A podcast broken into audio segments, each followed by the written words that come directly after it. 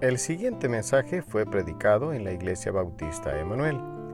Si desea conocer más acerca de nuestra iglesia, puede buscarnos en Facebook como Iglesia Bautista Emanuel de Cojutepeque. Esperamos que lo disfrute. Comenzando hoy, vamos a entrar en un nuevo estudio por varias semanas, Buscar y Salvar. Hoy va a ser como eh, la introducción de eso. Y después vamos a estar viendo de una forma muy práctica de cómo ganar a alguien a Cristo y por qué debemos hacerlo y uh, qué, qué, es la manera práctica uh, de hacerlo. Uh, para comenzar con el estudio, quiero comenzar con una pregunta. ¿Y quién ha tenido el privilegio de enseñar a otra persona cómo recibir a Cristo? Levante la mano. ¿Okay? Y es una de las cosas mejores en la vida de poder ayudar a otra persona de recibir a Cristo.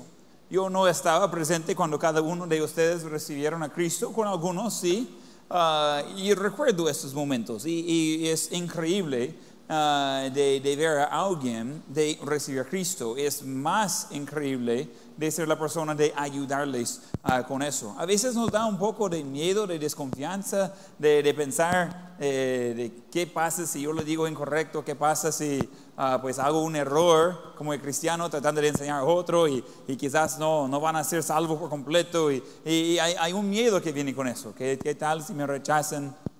Ah, hay muchas cosas que vienen con eso.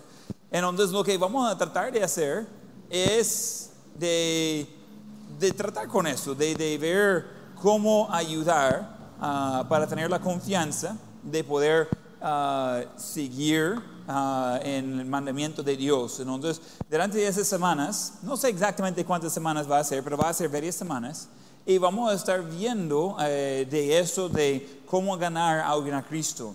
Eh, es el mejor gozo en la vida y es mandamiento de Dios pero a veces no sabemos cómo hacerlo y, cómo ayudar a gente de llegar a la iglesia y quedar en la iglesia. Entonces quiero ayudar a todos. Hoy vamos a comenzar como estilo introducción ah, preguntando por qué Dios me tiene aquí en este mundo. ¿Por qué Dios me tiene aquí en este mundo?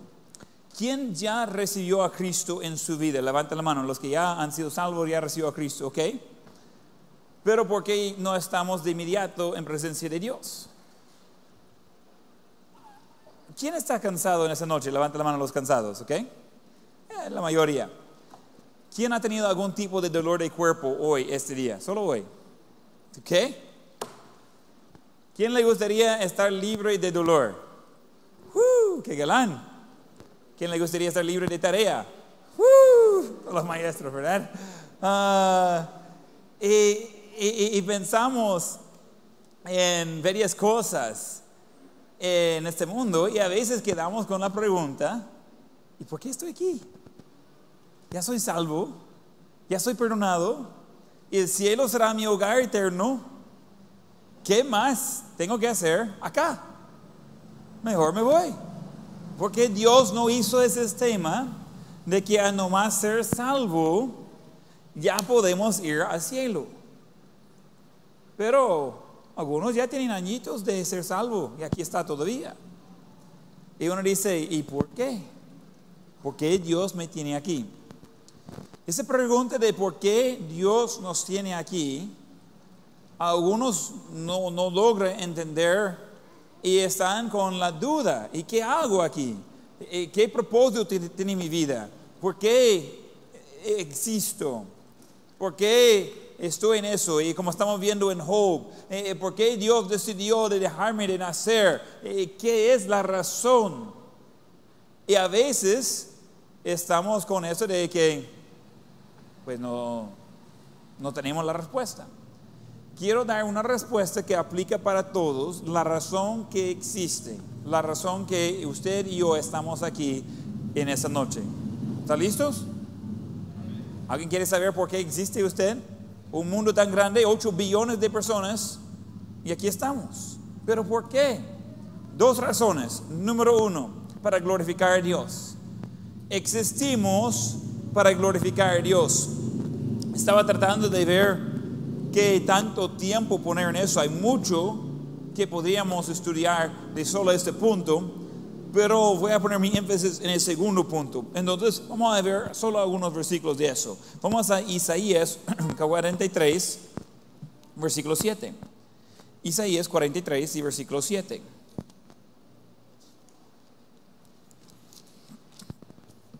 Isaías 43 y versículo 7.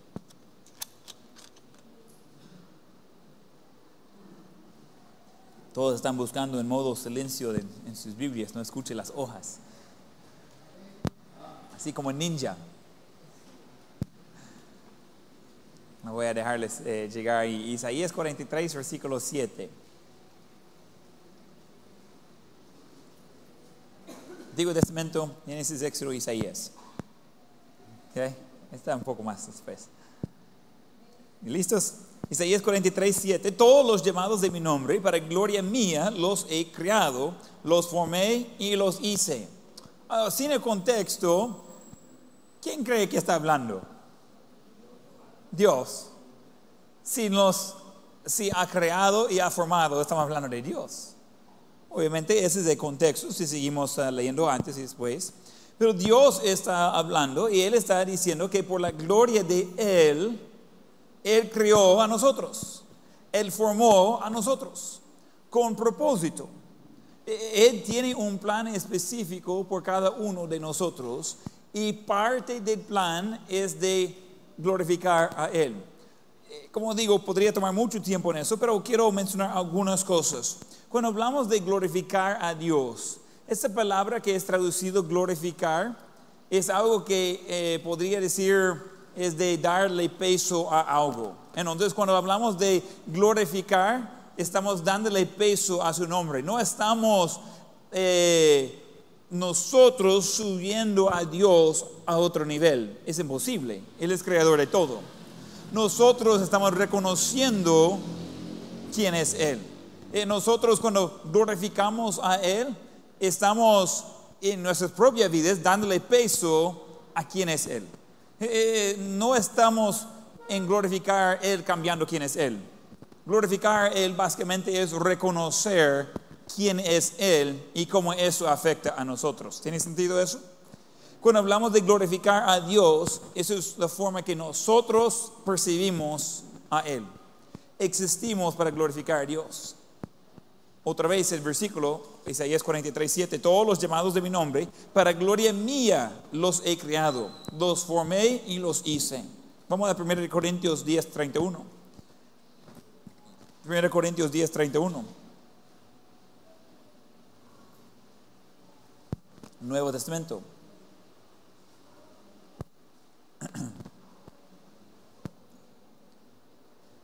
1 Corintios 10, 31, si pues coméis o bebéis o hacéis otra cosa, hacedlo todo para la gloria de Dios.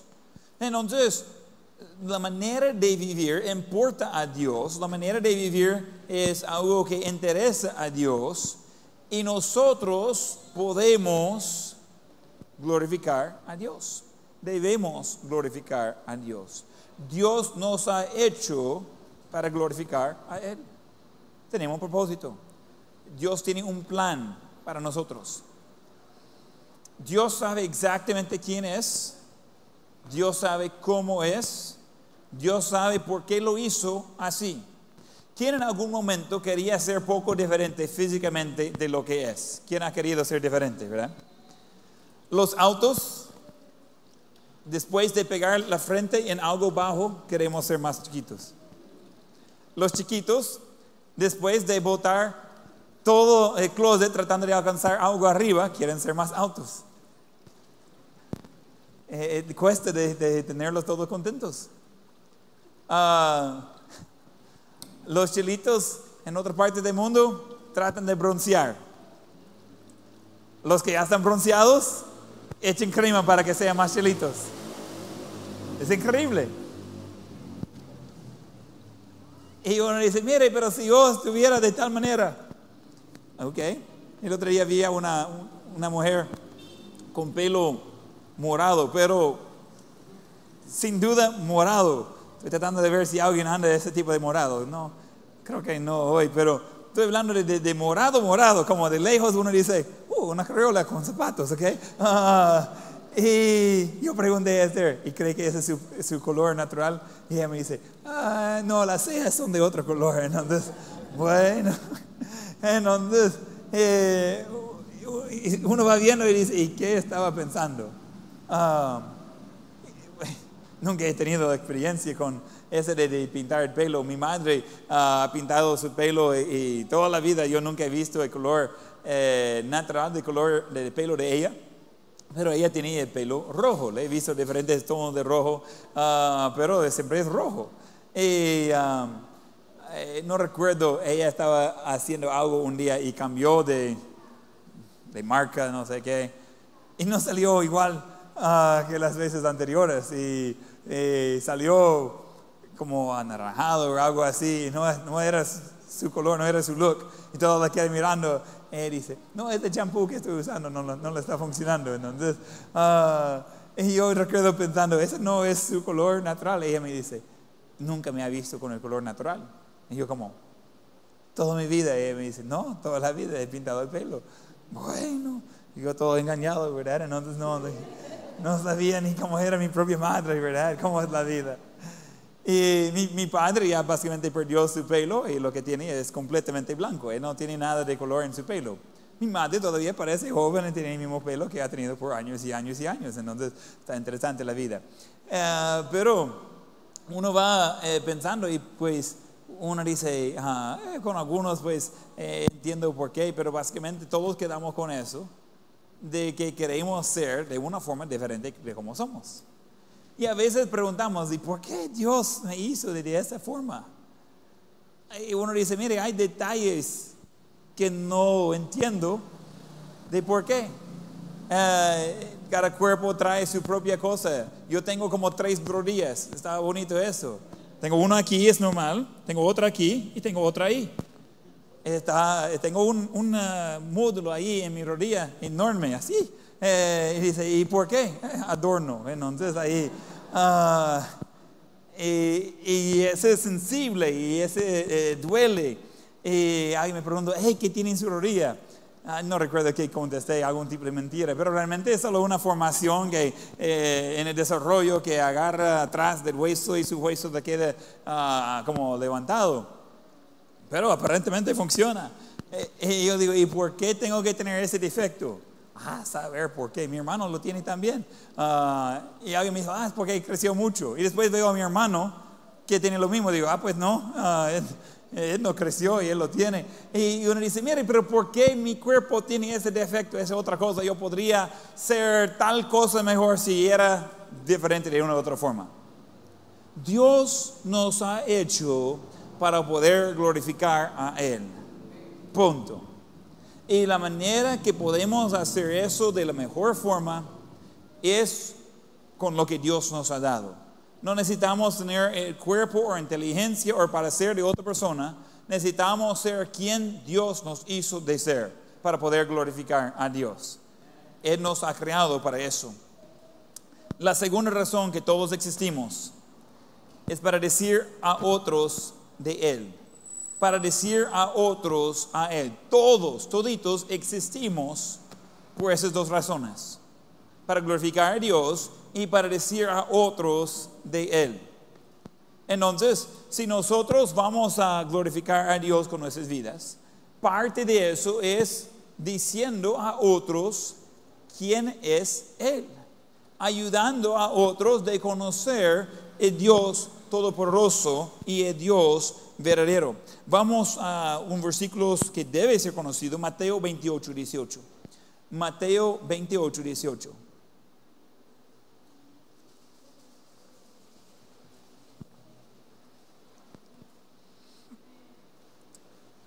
Y, y- y vamos a encontrar en esos tres versículos, 18, 19 y 20, lo que llamamos la gran comisión. Ese es Jesús, después de haber resucitado, dando un mandamiento a sus discípulos, a la iglesia, de qué hacer. Poco después, Él va a regresar al cielo y estar en presencia ah, otra vez con su Padre. ¿Ok? Entonces, ese es el contexto, ese es el último eh, mandamiento de Dios, el enfoque de lo que Él quería que la iglesia hiciera. Mateo 28, 18, Jesús se acercó y les habló, o sea, a los discípulos, a la iglesia, diciendo, Toda potestad me has dada en el cielo y en la tierra. Por tanto, sea como Él tiene todo el poder, por tanto nosotros, la iglesia, Él está diciendo, id y hacer discípulos a todas las naciones, bautizándoles en el nombre del Padre y del Hijo y del Espíritu Santo, enseñándoles que guarden todas las cosas que os he mandado. Y he aquí yo estoy con vosotros todos los días hasta el fin del mundo. En la gran comisión tenemos básicamente cuatro partes y queremos ver eso. Tenemos primero en el versículo 19, a ver, ¿quién me puede encontrar el primer verbo en versículo 19? Id. ¿okay? Y ese es en forma de mandato del verbo ir. El primer mandamiento en la gran comisión es de ir. ¿Ir dónde? Pues a todas las naciones, por todo lado. Nosotros tenemos el mandamiento de llevar el Evangelio a todo lugar. Pero voy a, decir algo que aprendí en las Filipinas de un predicador de Texas. Y él, dijo lo mismo, él dijo, ese profundo donde escucha bien. Y yo voy a decir eso también, que ese profundo donde escucha bien donde quiere que vaya, ahí está. Donde quiere que vaya, ahí está. Yo vivo en Cojutepeque, aquí estoy. ¿No ves? ¿Dónde vives? Aquí está. Y si vas a África, ahí va a estar. No importa dónde anda, ahí está. Uy, está profundo eso. Nosotros vamos a llevar el Evangelio donde estamos. Y donde encontramos, necesitamos llevar el Evangelio. Ese puede ser cerca de donde creció, puede ser lejos de donde creció. Yo crecí lejos de aquí. Sigo creciendo, pero de otras formas. Eh, eso lo estoy haciendo acá. Ah, pero es algo que, aunque yo no crecí acá, yo estoy en eso de querer llevar el Evangelio donde estoy. Cuando nosotros desde ir, algunos dicen, mire, es que ese es lejos. Ese es donde se encuentra. Si usted se encuentra aquí, ese es donde va a llevar el Evangelio. Si usted va a ir a otro lado, ahí va a llevar el Evangelio, donde se encuentra. Y donde no estamos, nosotros, que sería en el resto del mundo, ¿quién presente está aquí? Levanta la mano los presentes que están aquí. Ok. Algunos están, yo soy presente, pero no estoy aquí. Eh, pues aquí estamos. Pero tenemos el mundo entero alrededor que quién va a estar enseñando ahí. Entonces nosotros estamos yendo de aquí y estamos mandando de otro lado, ayudando a otros que quieren ir. Hechos 1.8, vamos ahí, Hechos 1.8.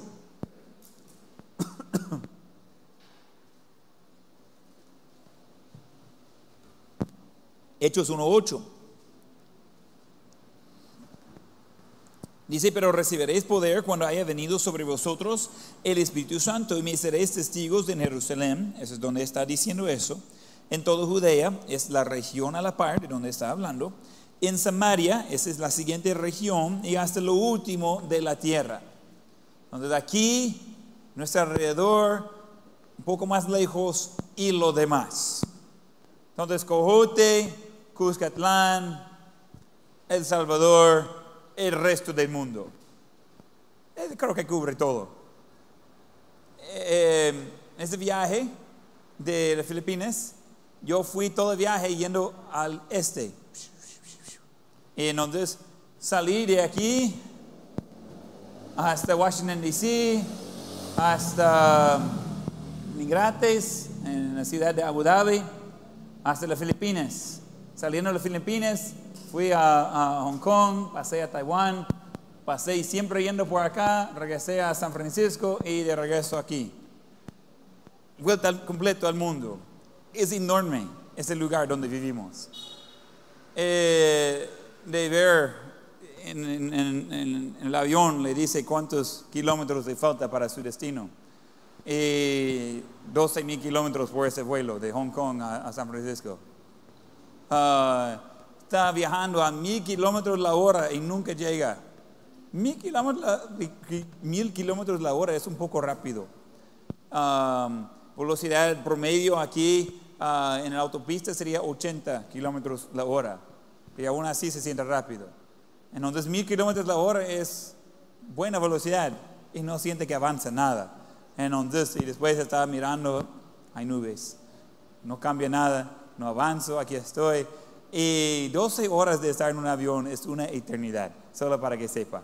Ah, uno dice, hey, qué galán, vaya conmigo en la próxima, ahí va a cambiar su opinión. Ah, no es galán, es solo que es más rápido que nadar, entonces por eso voy en avión, pero eh, es algo que ah, el mundo es grande, hay mucha gente. Eh, llegando a, eh, bueno, cuando fui a Abu Dhabi, en otro día voy a hablar más ah, de eso, un sermón casi aparte, solo para hablar de, ah, de lo que aprendí en esa ciudad. Pero gente por todos lados. Llego a las Filipinas, la ciudad de Manila, 15 mil personas, 15 millones de personas, perdón, 15 millones, doble la población de El Salvador en esa ciudad. Está grande, enorme. Y, ciudades eh, tan denso la población. Yo pregunté a un pastor, ¿cuántas personas viven entre cinco minutos caminando desde su iglesia? Y me, me dijo, cientos de miles de personas. Edificios casi sin fin por arriba, eh, con miles de apartamentos adentro, y uno tras otro, tras otro, tras otro. Eh, personas por todos lados. Y uno dice, wow, ¿y qué tienen todos en común? La necesidad de un Salvador. Todos necesitan escuchar de Dios. En la ventana de 1040 eh, se hace referencia a esa parte del mundo ah, que lleva esa franja de, de ah, 10 grados abajo del... ah, ¿Cómo se llama esa cosa en medio del mundo? El, ¿Cómo? Ecuador, gracias. Eh, entonces, a 40 grados arriba de eso, en esa franja hay 5.4 billones de personas, de los 8 billones en el mundo. Eh, según los estudios, la gran mayoría de ellos jamás ha escuchado el Evangelio, ni una vez, ni una vez. ¿Quién recibió a Cristo la primera vez que escuchó el Evangelio? Levante la mano. Claudia. ¿Alguien más? ¿Recibió a Cristo la primera vez que escuchó el Evangelio? Casi todos fue repetido. Y para mí fue por años. Ni una vez han escuchado el Evangelio. ¿Por qué? Porque no hay suficiente personas obedeciendo en ir, donde sea. Hay gente que vive en su colonia que no son salvos. Dice, no sabe dónde vivo. No importa. Yo sé que hay gente en la calle que sea, aquí en Cojutepeque, que no son salvos. Entonces nosotros necesitamos entender que el plan de Dios funciona, pero requiere obediencia de nuestra parte. ¿Tiene sentido eso? Entonces nosotros necesitamos entender que el plan de Dios es que vayamos. Ese puede ser a la casa enfrente, puede ser a su propia casa, puede ser al otro lado del mundo. No importa, no va a encontrar el lugar incorrecto para donde llevar el Evangelio. Todo lugar necesita escuchar de Dios. Primera parte de la Gran Comisión es ir. Segunda parte de la Gran Comisión, predicar. Entonces dice, regresando ahí a Mateo 18, 28, 19, por tanto, ir y hacer discípulos a todas las, naciones. Esos discípulos son segadores ah, de Cristo, eh, pero vamos a comparar eso con Marcos 16, 15 y 16. Vamos ahí, Marcos 16, 15 a 16.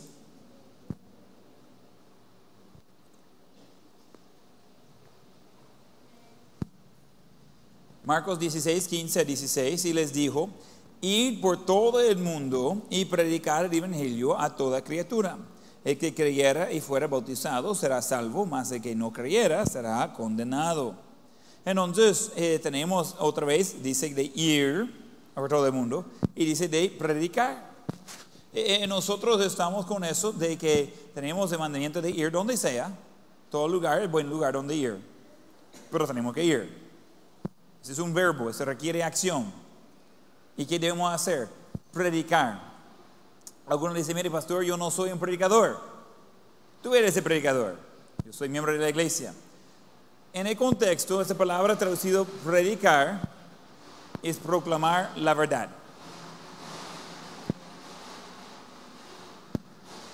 De proclamar la verdad a otras personas.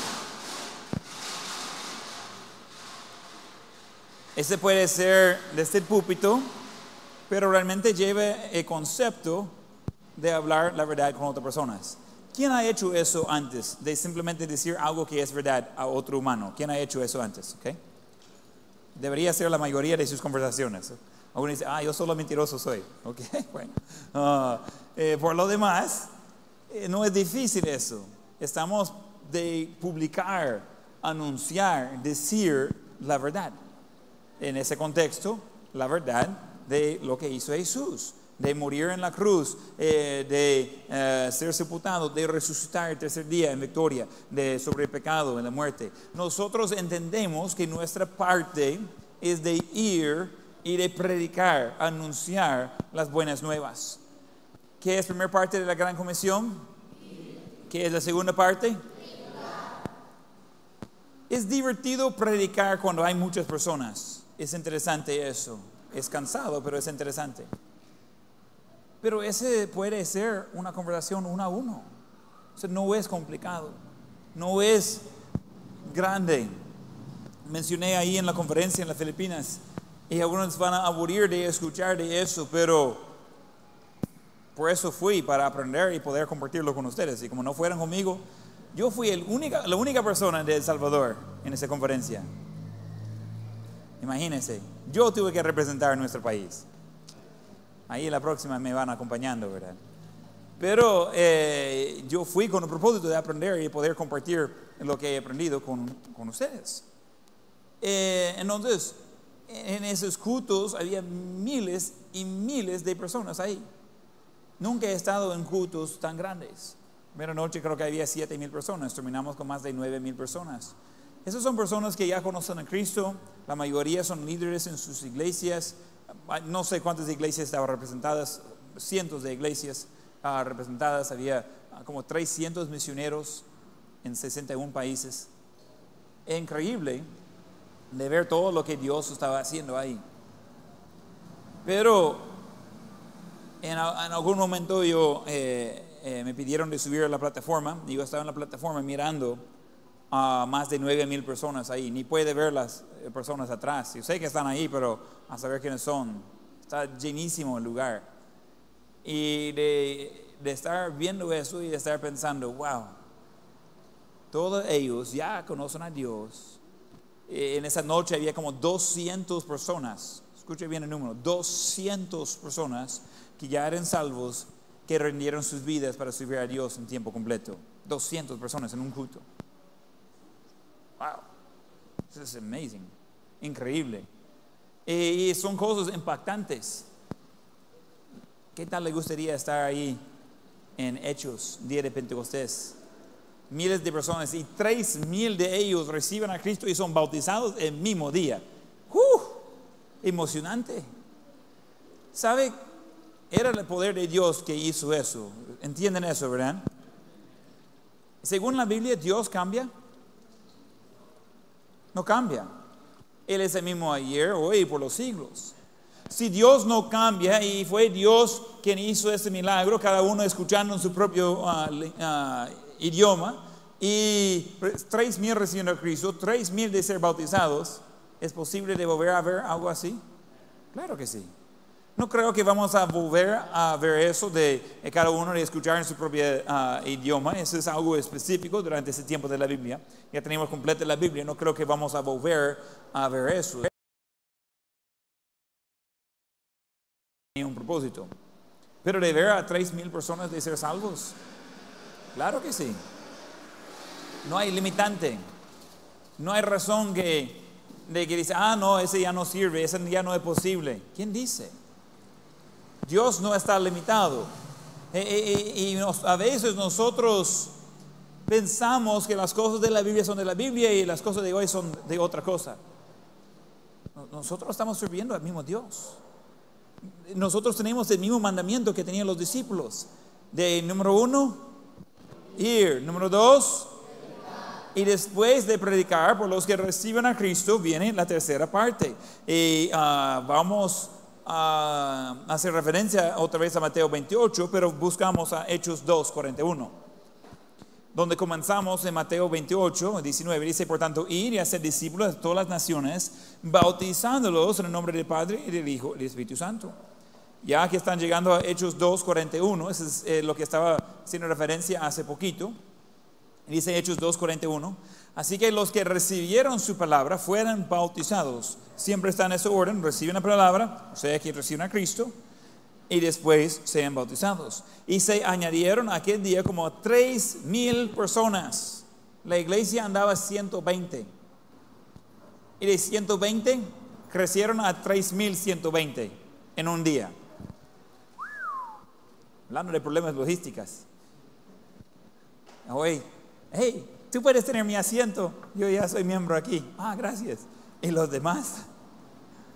Imagínense, si ese grupo hoy añadieron 3 mil personas, ¿cómo iba a sentir? Un poco como uno entre muchos. Ah, bueno, ni me conocen aquí, tantas personas. Yo he estado en muchos cultos de, de esa ah, cantidad de personas y bien se puede conocer a muchas personas ahí. Pero de añadirlos en el mismo día, uh, está complicado. Y versículo 42, y perseveraban en la doctrina de los apóstoles, en la comunión unos con otros, en el partimiento de pan y en las oraciones. Ellos fueron salvos, bautizados y añadieron a la iglesia, comenzaron de crecer y de aprender de las cosas de Dios. Ese es el plan de Dios. Y funciona el plan de Dios. El bautismo siempre sucede por medio de la iglesia local. No tiene que ser en el templo, pero siempre es por medio de la iglesia. Entonces no es solo de ver los salvos y que quedan lejos. Es de ver los salvos y hacer parte de la iglesia. Añadieron a la iglesia aquel día como tres mil personas. Entonces nosotros vamos viendo que el plan de Dios es de ir y luego Ah, no, no, no, no, no, no, no. Vamos a comenzar con número uno de nuevo. Primero vamos a y después vamos a y después vamos a ¿Qué? Estamos viendo un patrón aquí. Estamos de ir, lo encontramos donde sea. En su casa, en su eh, con sus vecinos, otro lado del mundo. Vamos a ir. Estando donde sea, ahí vamos a predicar o anunciar la verdad.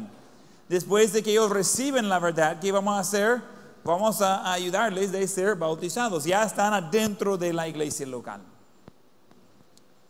Y adentro de la iglesia local, se lleva en un orden, ¿qué debemos hacer después? Porque uno ya es salvo, ya ha escuchado el Evangelio, ya es bautizado, y ahora ¿qué espera? De crecer. Regresando a nuestro texto de Mateo 28, y voy a leer de nuevo 19 y entrando en el versículo 20. Por tanto, ir y hacer discípulos a todas las naciones, bautizándoles en el nombre del Padre y del Hijo y del Espíritu Santo, enseñándoles que guarden todas las cosas que os he mandado. Y aquí yo estoy con vosotros todos los días hasta el fin del mundo. Amén. Entonces tenemos la- el mandamiento de enseñar, versículo 20 dice, enseñándoles que guarden todas las cosas que os he mandado, o sea, la palabra de Dios. Entonces, eh, vamos a repasar. Tenemos número uno, tenemos que, y tenemos número dos, número tres, y de último, enseñar. Ese lo llamamos eh, discipulado, pero la idea es de enseñar. Es, eh, discipulado viene de eso de hacer discípulos, seguidores de Cristo. Estamos enseñándoles a quien sea, a los que han sido salvos y bautizados, estamos enseñándoles de seguir a Dios. Estamos enseñándoles qué dice la Biblia. Ese es eh, cristianismo 1.0. Estamos hablando de lo base. Pero literalmente fui a las Filipinas para enseñar una sesión. Una sesión.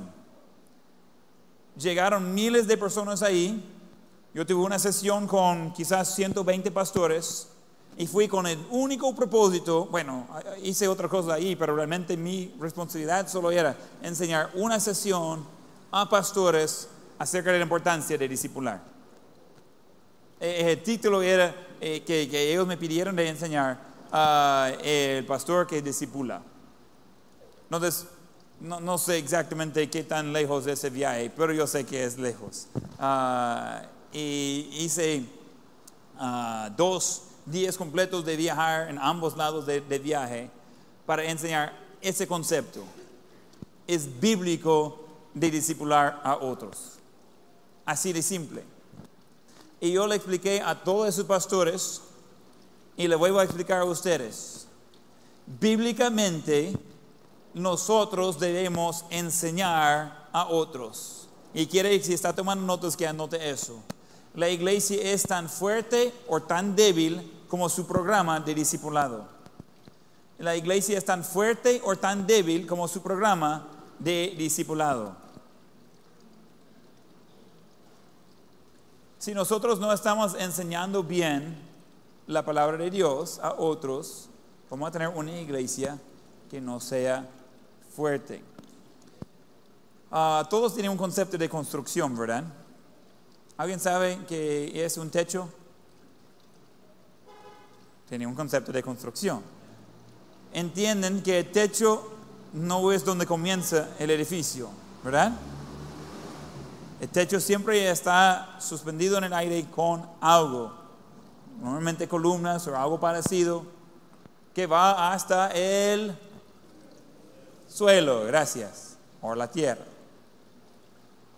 Y ustedes creen que esas columnas están puestas solo encima de la tierra ahí? ¿Quién cree que es así? ¿Quién cree que hay parte de esa columna que no puede ver? Bueno, Luis sabe. Él estaba ahí eh, eh, escarbando esa columna, el hoyo por esa columna. No sé cómo se metió ahí, pero después que metió ahí, estaba escarbando, escarbando y después va mirando arriba y no podíamos sacarlo. Ah, eh, no, levantando las manos así, está súper lejos todavía de donde está la orilla. Pobre hermano Luis, casi lo enterramos ahí, pero ahí sacamos otra solución.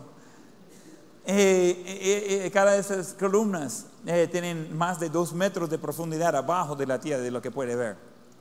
Enorme cantidad de, de, concreto. Cuando estamos haciendo las columnas parecía muy buena idea, así que comenzamos de mezclar de concreto. Ay, no. Ah, nunca terminamos de, de, llenarlo. Nos estamos ahí subiendo, echando ahí desde arriba, desde arriba, desde arriba. Y cubeta tras cubeta, tras cubeta, tras, y nunca se llena. Y uno dice, ah, mire, ya llegamos hasta el nivel de suelo. Nosotros no estamos haciendo hacia nivel de suelo, estamos haciendo hacia arriba. Y donde yo, dos metros por abajo, tres por arriba, uh, faltamos mucho. Ese trabajo. Y en la columna abajo de la tierra es mucho más grande de lo que se ve ahí. Es enorme. Lo siento por el que tiene que votar este después, en donde ese va a hacer trabajo serio. Está hecho con concreto, con piedras, con hierro, está hecho por la eternidad. Entonces, después de rapto ahí otra gente puede ver qué hacen con eso, pero ah, la idea es de que si quería tener eso fuerte, tendría que hacerlo profundo. Quiere que escuche bien. Es mucho más importante que tanto va en el suelo que cuánto suelo cubre. Bien puede poner una pulgada de gadito de concreto y cubrir bueno, con esa cantidad de concreto ahí, cubre todo el suelo. Bien pachito. Pero cualquiera puede quebrar eso. No vale nada. Es completamente inútil. Si quiere tenerlo fuerte, tiene que tenerlo profundo. Eso funciona por edificios y funciona por cristianos. Es mucho mejor ser un kilómetro por profundo que un kilómetro de ancho. Es más divertido tener una iglesia grande, es más trabajo y es más bíblico tener una iglesia fuerte. Por eso tenemos enfoque en discipulado. Por eso tenemos enfoque en enseñar. Por eso tardamos año, año y medio, dos años en, enseñar la palabra de Dios uno con uno. Dice, mire pastor, pero es mucho trabajo, mucho tiempo. Cabal. Y es la manera que no vamos a ser llevados por cada viento de doctrina. Porque tenemos, claro, esa parte de la gran comisión de enseñar a otros. Vamos a 2 Timoteo capítulo 2, versículo 1 a 4. 2 Timoteo capítulo 2, versículo 1 a 4.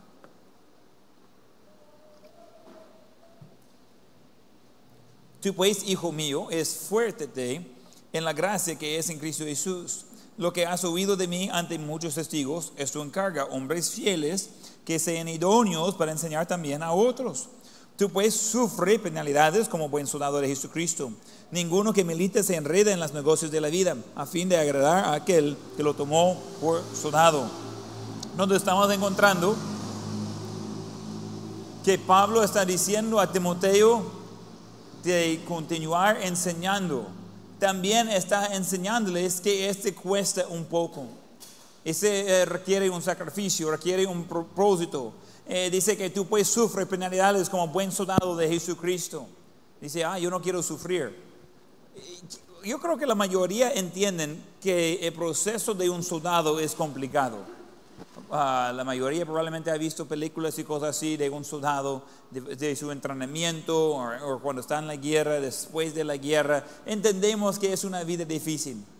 Si uno dice, mire, yo quiero una vida fácil, voy a ser un soldado, la gente va a reír. Esas cosas no van juntos. Eh, doy gracias a Dios por los soldados, pero su trabajo no es fácil. Eh, entonces, nosotros de cristianos, nuestro trabajo no es fácil, pero es importante. Cada cristiano, escuche muy bien, cada cristiano debería ser involucrado en esas cuatro partes. Vamos a repetirlos. ¿Qué es número uno? Ir. No, decirlo como le cree. ¿Qué es número uno? Número dos. Número tres. Número cuatro. Enseñar. ¿Y ese Jesús le dio como su regencia a sus discípulos? Miran, si están uh, desculpados, si le cae bien, si no tiene otra cosa que hacer, algo que puedes hacer para ocupar tu tiempo es de ir, predicar, bautizar enseñar. Así lo enseñó Jesús, ¿verdad? No, él dijo mandamiento. Vas, ya, id, predicar, ser discípulos, bautizar, enseñar. No es una idea, no es para cumplir con un tiempo vacío. Ese es el propósito de Dios por nuestras vidas. En los puntos principales hay dos razones por qué existimos. Si quieren regresar en las notas al número uno, ¿qué es la primera razón que existimos? Para glorificar a Dios. Y la segunda razón que existimos para decir a otros de Él. Y ese se encuentra en la gran comisión, que es de ir, predicar, bautizar, enseñar. Por eso tú y yo estamos aquí en esa tierra. Ojo, si se siente vacío su vida, comienza cumpliendo la razón que está acá. Mire, pastor, mi vida no tiene propósito. O cómo no, solo que no lo está cumpliendo. No está glorificando a Dios con su vida, y no está enseñando a otros acerca de Él. Entonces dice, ¿qué hago? Glorificar a Dios con su vida y enseñar a otros de Él. ¡Tará! Solucionado. Dice, mire, pastor, no es tan fácil así. Oh, ya. ¿Y usted está escribiendo otra versión de la Biblia? Porque eso es lo que me dice nuestra Biblia de que eso es lo que nosotros debemos estar haciendo. Y hay mucha gente que siente, siente sin propósito, siente como no tiene razón su vida, siente como perdido, siente que no saben qué hacer. Ok, vamos a regresar a lo básico. Simplemente hacer lo que dice la palabra de Dios. Debemos glorificar a Dios con nuestras vidas y debemos decir a otros de Él. ¿Estamos bien? Una pregunta más. ¿Cuándo es la última vez que usted hizo eso? ¿Cuántas personas están ya en el cielo o ya salvos porque usted le enseñó a ellos de cómo ser salvo? El número que sea no es suficiente. Todavía hay más personas esperando que alguien les diga acerca de Cristo. Ah, es que yo soy tímido. Cuando estás escuchando a tus amados de quemar en el infierno porque nunca le diste el evangelio, no va a ser tímido. Nosotros no podemos forzar a nadie de ser salvo. Ese no es nuestro trabajo. Nuestro trabajo es de ir y de predicar. Pero si no vamos y no predicamos, no van a ser salvos. Nuestro trabajo es de ir. Nuestro trabajo es de predicar. Nuestro trabajo es de ser parte de la gran comisión de Dios. Entonces, esa noche, yo quiero que evalúe su vida. Evalúa con cuánta frecuencia está viendo a alguien de ser salvo. Usted personalmente. Con cuánta frecuencia está viendo a, alguien de, venir luego y después ser bautizado y de seguir en, en discipulado. Usted personalmente. Tenía, como mencioné, los solteros eh, que trabajan aquí eh, en nuestra casa hoy y, les di ese reto de que cada uno debería tener otra persona que le está trayendo a la iglesia. Pero no es solo por ellos, es por cada cristiano. Como iglesia, cada uno debemos estar, llevando gente a los pies de Cristo constantemente. Si usted mirando alrededor hoy y no ve a alguien que usted trajo a los pies de Cristo, que usted trajo a la iglesia, pues hay que corregir eso. Porque por eso existimos, para glorificar a Dios y decir otros de Él. Entonces, si somos fieles a eso, vamos a poder tener el enorme gozo de poder ver a gente de ser salvos, bautizados y discipulados. Le prometo, no va a encontrar nada en este mundo que compara con eso. Dice, ¿cómo sabe? Esa es mi vida. Yo, soy eh, quizás la persona eh, más bendecido en todo el mundo porque yo todos los días puedo simplemente vivir lo que dice la Biblia de ver gente de ser salvos, bautizados, discipulados. Ese es el fruto del ministerio. Y eso es lo que todos debemos estar haciendo constantemente. En esa noche, quiere que evalúe su vida. ¿Qué tanto está evaluando a Dios? ¿Qué tanto está diciendo a otros de Él? Ojos cerrados y rostros inclinados. Vamos a tener una invitación en esa noche.